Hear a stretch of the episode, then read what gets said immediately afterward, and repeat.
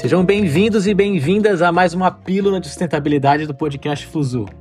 Eu sou o Jonatas Manzoli, mais conhecido como Nato, e eu sou a favor da energia nuclear desde que seja de fusão. Alô a todos e a todas, eu sou o Denner Dead aqui e eu tô doido para que a gente tenha um mini sol funcionando em algum equipamento no planeta Terra, Nato. É isso aí.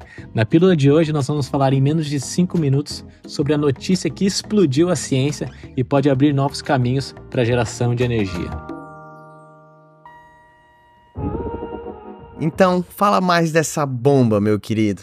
Então, vamos aos fatos. Cientistas do Lawrence Livermore National Laboratory, na Califórnia, alcançaram um marco histórico produzindo pela primeira vez mais energia por meio de fusão nuclear do que a energia investida no experimento. Essa é a notícia, né, Denner? Mas explica primeiro o que é um pouco a fusão nuclear. Bom, diferentemente da fissão, a fusão é um processo onde os átomos pequenos se unem para criar um átomo maior liberando uma quantidade incrível de energia. No caso do Sol, por exemplo, dois átomos de hidrogênio se unem para fazer um átomo de hélio. É o processo que faz o Sol brilhar. Tá? E nesse caso, Nato, a fusão nuclear, muitas vezes chamada de santo graal da energia, né, tem o poder de revolucionar nosso panorama.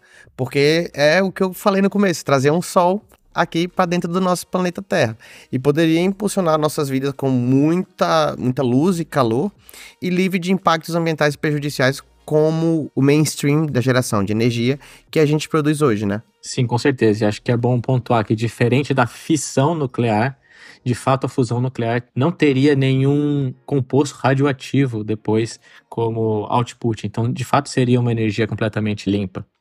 E agora, falando um pouco dessa experiência que foi conquistada lá na Califórnia, é, o experimento foi capaz de produzir energia suficiente para ferver de 15 a 20 chaleiras. Então, digamos assim, que não é muita energia ainda, e custou 3,5 bilhões. Então a gente tem aqui um problema de energia face ao preço que custou essa experiência, né, Denner? Aham, uhum, imagina o custo desse chá que foi feito.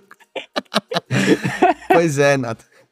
Uh, outro agravante é que, embora o experimento tenha obtido mais energia do que o laser produzia, isso não incluía a energia necessária para fazer os lasers funcionarem, que era muito maior do que a quantidade de energia gerada pelo reator de uma maneira geral. Então, é, obviamente, a gente aqui teve que colocar muita energia para depois conseguir tirar um pouquinho. Daqui para frente é onde a, a, ciência e a engenharia vai estar tá trabalhando para fazer com que o processo seja mais otimizado também, né? Sim, com certeza. É óbvio que o processo de fusão nuclear, esse santo graal, como o Denner falou, é um processo que já demanda muitos anos na, de pesquisas na comunidade científica, mas acho que a partir de agora a gente está começando de fato a ver passos que rumam a a possibilidade real de escalar e de tornar esse processo em escala industrial. Então, quem sabe em vida nós vamos conseguir ainda ver esse processo de fusão nuclear, o que seria completamente fundamental nesse contexto de energia limpa, de transição energética, de sustentabilidade. E com uma equipe conseguindo, de cientistas, né? Agora a tendência é que artigos sejam publicados, conhecimento seja transmitido para que as coisas comecem a melhorar em termos internacionais. A promessa de um futuro movido à fusão nuclear está cada vez mais próxima, né?